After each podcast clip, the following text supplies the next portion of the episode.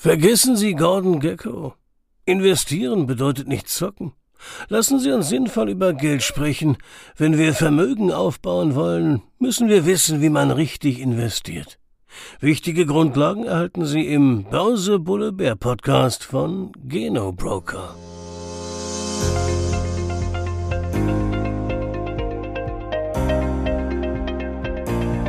Tag, meine Damen und Herren. Herzlich willkommen zu Börse Bulle Bär, dem Wertpapier-Podcast von Genobroker.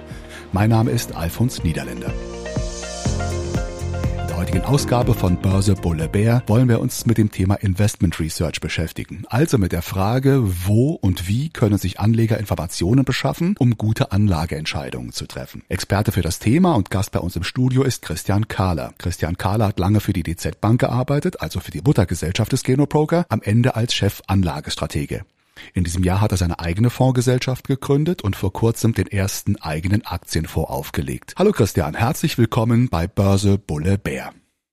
Hallo Alfons und ja, danke für die Einladung. Schön, dass du da bist. Steigen wir doch gleich ein. Du bist du der Investment-Profi, du hast viele verschiedene Möglichkeiten, der Informationen zu beschaffen. Welche nutzt du als Profi am liebsten, am intensivsten?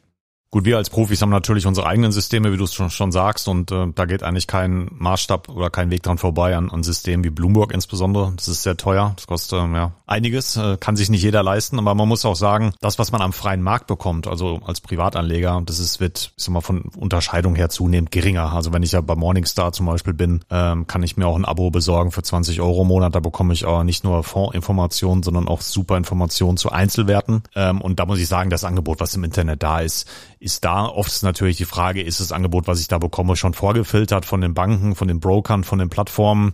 Da muss man ein bisschen drauf achten. Aber generell denke ich mal, im Internet ist äh, mehr als genügend Material.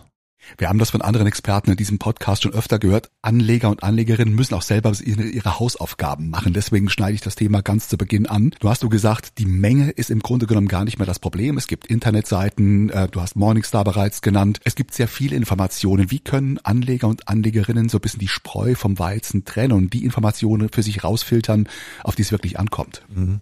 Also ich würde auch nicht allzu viel Zeit investieren, weil letztendlich ist ja Kapitalanlage ein langfristiges Thema. Von daher, wenn ich da zwei Jahre suche, um dann äh, drei Jahre zu investieren, macht das sicherlich keinen Sinn. Ich würde einfach gucken, wo habe ich eine, eine seriöse Seite, die einen seriösen Eindruck macht, die auch keine Produkte vielleicht verkauft, also keine eigene Fonds. Dann habe ich so eine neutrale Anlaufstelle und ich sag mal, jetzt Morningstar zum Beispiel oder ein anderes Haus, was fast nichts anders macht, ist mal übertrieben formuliert, als Fonds zu bewerten, Fondsmanager zu begutachten. Ich glaube, das ist schon mal eine sehr, sehr gute erste Anlaufstelle. Angenommen, ein Anleger, Anlegerin hat so ein bisschen Research gemacht, wie du es auch gesagt hast, hat so eine, eine Shortlist, heißt es glaube ich Neudeutsch, also eine kleine Auswahl mit mehreren Fonds drauf äh, zusammengestellt. Wie findet er oder sie den richtigen Fonds? Du hast gesagt, okay, es ist langfristig, insofern muss man eh eine Weile dabei bleiben, aber gibt es bestimmte Punkte, wo man ganz spontan sagen kann, der Fonds kann für mich in Frage kommen?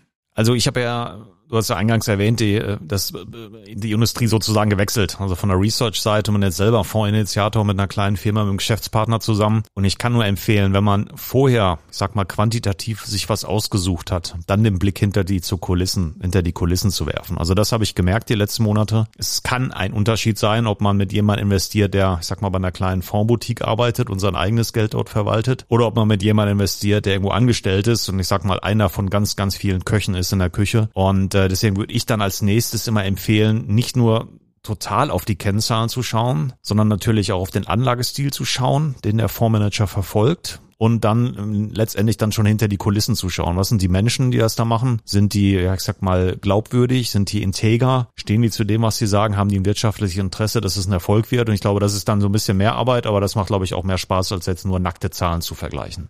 Auf jeden Fall, du hast gerade das Stichwort gesagt, ist es eine kleinere Gesellschaft. Oftmals haben dann die Fondsmanager auch ihr eigenes Geld im Feuer entsprechend motiviert und, und äh, professionell verwalten die auch ihr eigenes Geld, aber natürlich auch das der Anleger, das von außen kommt. Genau, das ist Interesse definitiv höher. Jemand, der jetzt äh, schon, schon 25 Jahre im Geschäft ist und vielleicht irgendwie ein paar hundert Millionen Selbstverwalter von seinem eigenen Vermögen, da gibt's ja durchaus welche in Deutschland, die ja sehr erfolgreich waren, der hat natürlich eine höhere Motivation, dass das Geld gut verwaltet wird, ideal eine Wertsteigerung kommt, im schlimmsten Fall schwierig genug aktuell, dass man zumindest einen Kapitalerhalt irgendwie hinbekommt. Und das ist definitiv ein Unterschied, als wenn ich als Investor irgendwo investiere in einer, sag mal, großen Investmenthaus, wo 20, 30 Leute im Research arbeiten und man nicht genau weiß, wer in der Küche sozusagen im übertragenen Sinne hat er jetzt wirklich da die Verantwortung und kommt am Ende des Tages nicht da irgendein schlauer Kopf daher, ein Vorgesetzter und sagt, wir machen das jetzt so und so. Und äh, das ist, glaube ich, ganz wichtig. Es gibt auch Ausnahmesituationen, dass auch die, die ganz großen Häuser, dass man da wirklich sieht, da sind Fondsmanager par excellence, die sind sehr gut, die haben auch den Rücken freigehalten bekommen von ihren Chefs und können da was machen. Und das muss man sich dann anschauen.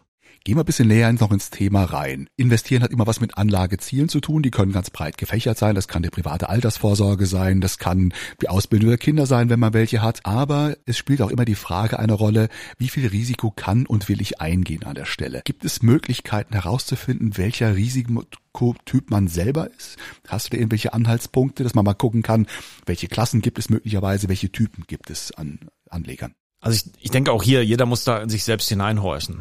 Äh, jemand, der am Wochenende Downhill mit dem Mountainbike im, im, im Taunus fährt, ist ein anderer Risikotyp als jemand, der lieber zu Hause im Garten sitzt und äh, weiß nicht, Blumen schneidet. Also ich übertreibe jetzt mal.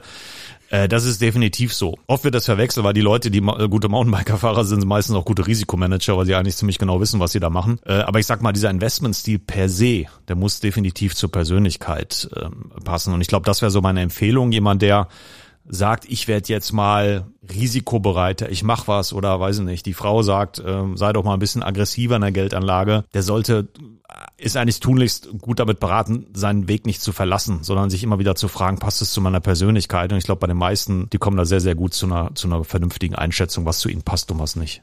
Also der Verstand ist immer die eine Sache, ja, die Fakten und die, die Informationen, die man sammeln kann, aber auch gerade so dieses Bauchgefühl, es muss vielleicht nicht im Vordergrund stehen, aber ganz ausblenden sollte man das an der Stelle vermutlich auch nicht, ja.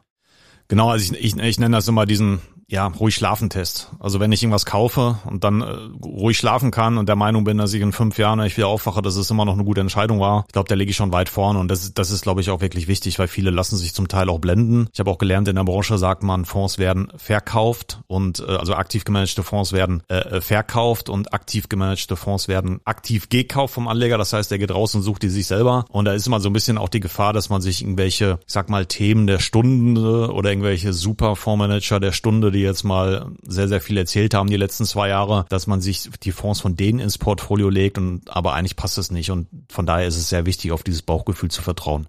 Da haben wir jetzt hier in dem Podcast auch so ein bisschen das Ziel gesetzt, die, ich nenne es mal, Aus- und Weiterbildung von Anlegerinnen und Anlegern zu fördern. Das Bauchgefühl ganz, ganz wichtig, aber es gibt natürlich auch Kennzahlen, mit deren Hilfe sich Anleger und Anlegerinnen sich ein Bild machen können. Fangen wir vielleicht einfach mal mit den Performance-Kennzahlen an. Also das sieht immer toll aus auf dem Papier, man hat die tolle Kurve von links unten nach rechts oben vorzugsweise, weil es dann richtig gut läuft. Mit, mit Hilfe welcher, welcher Zahlen kann sich denn jemand orientieren und sich ein Bild machen von dem Fonds, den er so ins Auge gefasst mhm. hat? Also es gibt unglaublich viele Kennzahlen, die man sich da anschauen kann. Es gibt ein Sharp Ratio, das ist nach einem Nobelpreisträger äh, benannt. Es gibt ein Sortino Ratio, es gibt ein Information Ratio, es gibt ein Tracking Error, es gibt ein MAR Ratio und ähm, man kann sich das alles anschauen und das macht auch alles teilweise Sinn. Das ist auch sehr wissenschaftlich, aber ob es in der Praxis dann so hängen bleibt bei den Privatanlegern, das frage ich mich häufig. Also ich gebe mal das Beispiel dieses ähm, Sharp Ratio, das drückt dem aus, wie meine Rendite ist, die ich mit dem Aktienfonds erziele gegenüber einer risikolosen An äh, Anlage. Und wenn ich das dann eben durch, ja, in Relation setze zur Volatilität, also zur Kursschwankung,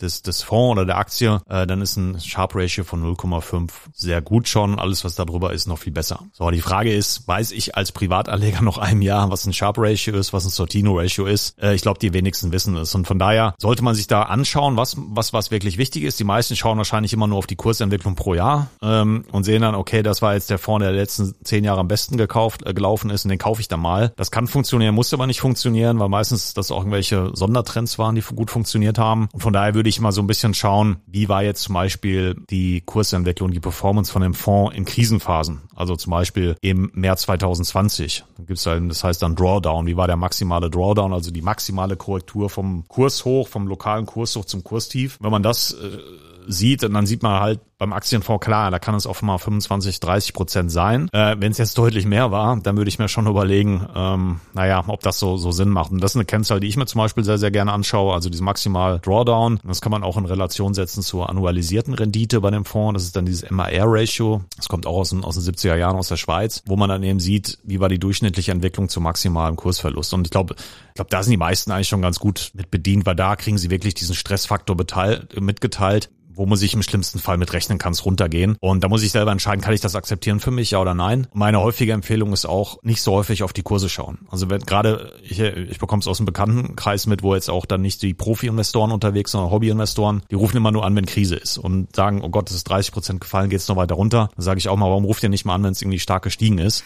ähm, sondern äh, genau, da ist es halt wichtig, dann eher mal lieber dann zu sagen, wenn ich das eh das Geld nicht die nächsten fünf Jahre brauche, muss ich auch nicht jeden Tag drauf schauen, sondern vielleicht mal nur ist einmal mal laufen lassen an der Stelle. Genau. Ich glaube, es ist ganz, ganz wichtig, dass man nicht nur guckt, wie war die Performance, sondern immer die beiden Seiten der Medaille einander gegenüberstellt. Mal die Rendite auf der einen Seite, mal die, das Risiko auf der anderen Seite. Ein Beispiel hattest du bereits genannt, nämlich die Sharp Ratio, dass man sagen kann, wie viel Risiko muss ich denn aufwenden, um diese Rendite bekommen zu können. Je weniger Risiko das ist, für die gleiche Rendite umso besser. Ja?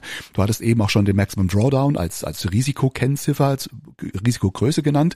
Ein Begriff, der auch oft auftaucht, ist äh, die Volatilität. Vielleicht ist es ein Begriff, den hört man eigentlich permanent. Vielleicht können sich viele darunter nicht so konkret was vorstellen. Vielleicht kannst du da ein bisschen was zu sagen. Mhm. Die Volatilität drückt statistisch aus, wie stark die Kurse schwanken. So, sagt jetzt auch erstmal noch nicht so viel aus, aber ich sag mal als Beispiel die Volatilität im DAX oder beim, beim großen Aktienindex, die ist ungefähr in Europa ungefähr so 20. Ja, das heißt, äh, mit einer Wahrscheinlichkeit streng genommen von 66,67 Prozent schwankt der Aktienmarkt langfristig um ungefähr 20 Prozent. Beim S&P sind es schon nur noch 15 Prozent. Weil größer. Ja. Genau, weil größer, weil mehr Werte drin sind. Da sieht man schon, je mehr Titel ich im Portfolio habe oder im Fonds, desto geringer ist dieses Risiko. So, also das, das ist so das, das was man sieht. Die, die Kursschwankung, die Volatilität, die ist sehr, sehr hoch gewesen die letzten Jahre. werden sehr, sehr viele Events, Ereignisse, die gar nicht so häufig vorkommen sollten. Also, sag mal, 9-11, ähm, neuer Marktcrash oder Corona-Krise oder europäische Schuldenkrise oder jetzt Inflation. Also die, die Einschläge sozusagen häufen sich. Von daher ist die Wohler dann auch bei diesen Ereignissen sehr, sehr hoch. Und äh, aber auch da würde ich sagen, ist die Wohler oder ist die Frage, ist die diese Wohler, sind die Kursschwankungen wirklich das Risiko oder ist das nur eine statistische Kennzahl? Und für mich ist es eher eine statistische Kennzahl, weil dieses Risiko am Kapitalmarkt, wenn ich irgendwo Geld investiere, ist immer, funktioniert es oder funktioniert es nicht. Wenn es nicht funktioniert, ist es ein Risiko. Und wenn man eben sieht, was für Ereignisse wir hatten in den letzten Jahren, wie viele Unternehmen am, am, am Aktienmarkt, ich sag mal im S&P, dann auch wirklich pleite gegangen sind oder gelitten haben unter der Krise, so waren es sehr, sehr wenige. Im Gegenteil, bei den meisten ging es so Teil bergauf und von daher würde ich sagen, das Risiko ist eigentlich Geld zu verlieren und das passiert, wenn ich wirklich eigentlich groben Fehler mache nur. Ein anderer Begriff, der auch oft die Runde macht, vielleicht können wir den auch kurz erklären, Tracking Error. Was muss ich an Anleger, einer Anlegerin darunter vorstellen? Der Tracking Error beschreibt, wie sich der Kurs eines Aktienfonds im Verhältnis zum Vergleichsmaßstab, also zum Index entwickelt. Und jemand, der äh, sich stark eben drauflegt auf so einen Index, der zum Beispiel die Kursentwicklung vom S&P nachbilden will, der wird eben an diesem Tracking Error gemessen. Früher war das wichtig, dass man da einen geringen Tracking Error hat, also dass man nah an der Benchmark ist, aber durch diese passiven ETFs letztlich oder passiven Fonds hat sich das ge geändert, weil die liegen per, per Definition fast immer genau auf der Benchmark. Von daher würde ich das Thema, glaube ich, nicht mehr so ganz so hoch gewichten wie vielleicht nochmal vor fünf oder vor zehn Jahren. Heute würde ich eher in die andere Richtung gehen und sagen, ich möchte eigentlich einen Fondsmanager auch mal sehen, der aktiv rausgeht und neue Ideen auftischt nicht immer nur sagt, Amazon kaufen, Apple kaufen, Microsoft kaufen, sondern wirklich eben aktiv Ideen einbringt. Und das ist Neudeutsch Active Share. Das heißt, äh, ich, ich kann dann sehen, hat der Fondsmanager genügend eigene Ideen, um vom, von, von der Benchmark vom Fonds ab, äh, vom, vom Index abzuweichen mit genügend eigenen guten Ideen. Nur gibt es auch wieder eine englische Abkürzung, das ist so die, die Sprache der Investmentfonds, SRRI, SRRI, als verschiedene Risikoklassen. Vielleicht kannst du dafür noch kurz sagen, wie ein Anleger die nutzen kann, um für sich ein passendes Produkt zu finden. Mhm. Die Risikoklassifizierung ist natürlich auch ein ja, ganz, ganz wichtiges Thema. Äh, da gibt es eben auch verschiedene Standards in, in Deutschland, Europa, in der Welt. Äh, ich kenne es noch, man hat eben, ja, ich sag mal, ein bis, bis fünf Risikoklassen. Zum Teil ist in der Fondsindustrie eben auch anders äh, reglementiert und da muss man eben schauen, auch das ist ein bisschen irreführend. Also ich, ja, zum Beispiel haben wir jetzt einen Fonds aufgelegt, wo man theoretisch Derivate kaufen kann, theoretisch Währung kaufen kann und theoretisch Unternehmensanleihen kaufen kann, was wir in der Praxis nicht machen werden, aber weil dann eben Kreditrisiko da ist oder ein Währungsrisiko, wird der Fonds automatisch höher deutlich höher sogar eingestuft, obwohl wir eigentlich stockkonservative Aktien kaufen. Und da, da muss man eben auch drauf schauen, aber das dient letztendlich dem Anlegerschutz. Und äh, von daher ist es okay, darauf zu schauen. Und jemand, der sich jetzt auch aktiv beraten lässt, der wird sowieso darauf hingewiesen. Und jemand, der eben einer sogenannter Selbstentscheider ist, also selbst rausgeht, sich was sucht und bei seinem Broker das ordert, der muss da ein bisschen stärker drauf schauen. Und da würde ich mir einfach auch mal genau die Risiken äh, durchlesen. Da gibt's eben diese wesentlichen Anlegerinformationen oder auch Neudeutsch Kit, ähm, wo man die ganzen Informationen bekommt. Äh, und da würde ich es auf jeden Fall mal durchlesen und auch versuchen zu verstehen, was, was da eigentlich gemacht wird. Nur haben wir uns bisher meist Einzelprodukte oder Einzelfonds angeschaut. Gehen wir noch einen Schritt weiter und sagen, wir stellen diese Fonds zu einem Portfolio zusammen. Also nicht nur ein, sondern drei, vier oder fünf verschiedene Fonds, packen das in ein Portfolio rein. Worauf müssen Anleger und Anlegerinnen achten, wenn sie ein Portfolio zusammenstellen? Ein Portfolio an Fonds zum Beispiel? An, an, ja. Als Beispiel, genau. Also ich würde es auch hier nicht übertreiben, weil statistisch gesehen ist es eben so, wenn man 20 Aktien im Depot hält, dann hat man schon fast das gesamte äh, Einzelwertrisiko eliminiert, so heißt es. Man hat dann mhm. nur noch das Marktrisiko. Wenn ich jetzt zum Beispiel 10 Fonds habe und in jedem Fonds sind 100 Werte, ja, dann habe ich schon schon 1000 Werte letztendlich im Depot. Ja. Genau, und dann habe ich schon, ja, da habe ich eigentlich keine klare Meinung mehr. Klare Meinung ist, wenn ich sage, ich möchte jetzt Tesla 5% gewichten oder 10% gewichten oder Adidas 2% oder 8%. Das ist eine klare Meinung. Wenn ich 1000 Werte im Depot habe, indirekt ist es eigentlich so dabei sein ist alles. Ne? Und mhm. das, das, ist, glaube ich, schon mal das, das, äh, das, das Wichtigste. Und deswegen sehe ich auch häufig, dass Anleger zu viele Positionen Depot haben. Also wenn ich einen Fonds habe, würde ich mal sagen, man macht vielleicht einen globalen globalen Ansatz, dass man sich ein globales Portfolio kauft, einen globalen Fonds, sei es der MSCI Welt oder ein anderer Fonds, und dass ich dann überlege, möchte ich mir noch mal einen Schwerpunkt setzen? Halte ich jetzt zum Beispiel Emerging Markets für spannend oder habe ich so ein Themen Thema, was mir gefällt. Also ich sag mal, weiß nicht, Inflationsschutz oder, oder ähnliche Sachen. Und wenn ich mir dann so ein paar Bausteine zusammenstelle und, und vielleicht dann irgendwo zu, einstellig bleibe, also ich sag mal fünf, sechs, sieben, acht Produkte habe, dann habe ich eigentlich sehr, sehr viel Risiko rausgenommen. Also in dem Fall ist weniger ist mehr an der Stelle, weil es einfach zu viele, zu unübersichtlich wird, weil man nicht mal allen folgen kann. Aber im Zusammenhang mit Portfolios fallen oftmals zwei Begriffe, Korrelation und Diversifikation. Ich glaube, das sind zwei, die sollten wir kurz noch ansprechen und klar machen, was sie bedeuten, wie sie wirken und wie Anleger sie auch nutzen können für ihre mhm. Zwecke. Ja. Also Korrelation ist der, der Grad des äh, Gleichlaufes.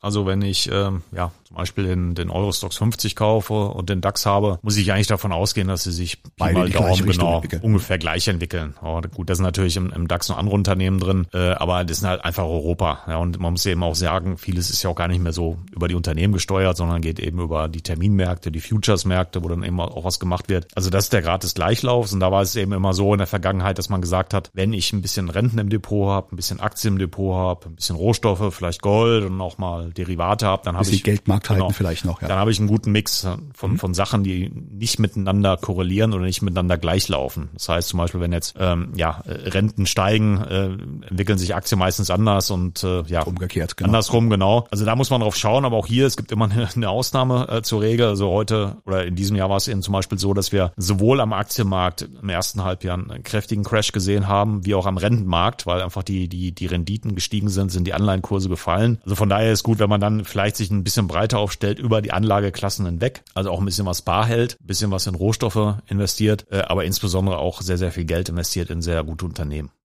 Mit dem Ziel, das zweite Stichwort Diversifizierung. Was muss man sich darunter vorstellen? Genau, diversifizieren heißt, dass ich das Risiko ähm, ja aufteile auf verschiedene Positionen. Ähm, ja, mehr sagt es eigentlich nicht. Und wie gesagt, das kann ich eben machen, wenn ich einen reinen Aktienfonds habe, dass ich ein bisschen das thematisch aufteile, nach Ländern aufteile oder nach Investmentstilen, zum Beispiel Qualität, Value, Growth, da gibt es auch verschiedene Schlagwörter. Und wenn ich es eben äh, abseits von, von Aktien mache, Asset übergreifen, dass ich dann eben auch sage, ein Teil geht dann eben auch in Rohstoffe zum Beispiel.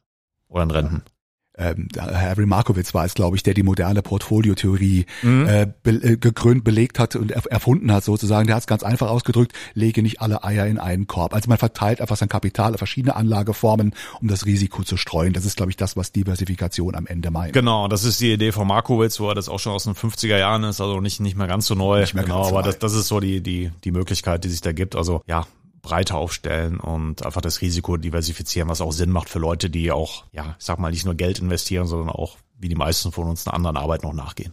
Ich hatte es eingangs schon gesagt, du hast vor kurzem deinen ersten eigenen Aktienfonds aufgelegt. Vielleicht sagst du einfach kurz was zu dem Fonds und wie man oder wie du das, was du bisher gesagt hast zum Thema Investment Research, wie du es da konkret umgesetzt hast, damit es einfach an einem Beispiel mhm. auch deutlicher wird, wie funktioniert sowas in der Praxis. Also wir sind ja, wir sind ja Profis und wir sind auch lange dabei, deswegen haben wir diesen Marco-Witz-Ansatz so ein bisschen umformuliert, sondern wir haben quasi ja einen Korb voller Eier und wir achten nur auf diesen Korb, dass da eben keiner rangeht und äh, ja irgendwas faules Ei reinlegt oder wie auch immer was klaut. Also im übertragenen Sinne heißt es, wir haben uns diese Aktienbereich rausgenommen. Wir sind Aktienspezialisten, wir gehen gerne tief rein in die Werte und wir haben eben ein konzentriertes Aktienportfolio, 25 bis 35 Unternehmen, investieren global, weil wir auch sagen, es macht jetzt keinen Sinn per se, weiß jetzt nicht, Italien Italien oder Dänemark auszuschließen, sondern wir sagen, man muss, muss reingehen in natürlich speziell in USA und Europa und wir investieren in sehr gute Unternehmen. Und sehr gute Unternehmen heißt es ein Unternehmen, die eine dominante Marktposition einnehmen in ihrer Branche. Das heißt, es gibt zum Beispiel, wenn man reinschaut in den Nahrungsmittelbereich, der gilt immer so ein bisschen als unsexy, aber da gibt's eben Nestlé, da gibt's Unilever, da gibt's äh, vielleicht noch eine PepsiCo in den USA oder eine General Mills. So, dann hat man fünf, sechs Unternehmen und die teilen sich 99 Prozent des Marktes. Und das, das finden wir total sexy. Und wenn man sich das auch mal anschaut im Bereich, sag mal Software, äh, im Spezialsoftwarebereich, zum Beispiel Adobe, äh, da gibt's eben nicht viele Unternehmen, die sich da tummeln, sondern das sind dann ein, zwei, maximal drei Unternehmen, die sich den Großteil des Marktes, und damit meine ich 80, 85 Prozent aufteilen, unter den Nagel gerissen haben, den dominieren und das gefällt uns sehr, sehr gut und wir denken, dass es ein wichtiger Weg auch ist, äh, da auch nach Branchen zu diversifizieren und gleichzeitig auch zu sagen, manche Branchen eher nicht, also Rohstoffe zum Beispiel machen wir nicht und äh, wir messen das eben daran, ja, wie gut ein Unternehmen ist, daran, wie hoch die Gewinnmargen sind und insbesondere wie hoch der Return ist, der die Rendite ist, die für die Aktionäre erwirtschaftet wird. Das kann man machen. Ein Unternehmen hat ja ähnlich wie, wie, wie ein Mensch. Ich als Privatanleger, ich kann mir Geld leihen bei der Bank für fünf Prozent. Wenn ich dann das Geld für 15 Prozent anlege, dann habe ich halt eine Überrendite gemacht von zehn Prozent. Das kann man bei Unternehmen auch machen und äh, so suchen wir dann die guten Unternehmen raus und in die investieren wir und das sehr, sehr lange sagt Christian Kahler, unser Gast heute im Studio zum Thema Investment Research. Christian, herzlichen Dank, dass du da warst. Herzlichen Dank für deine Zeit und für die Einblicke. Ja, sehr, sehr gerne. Hat Spaß gemacht.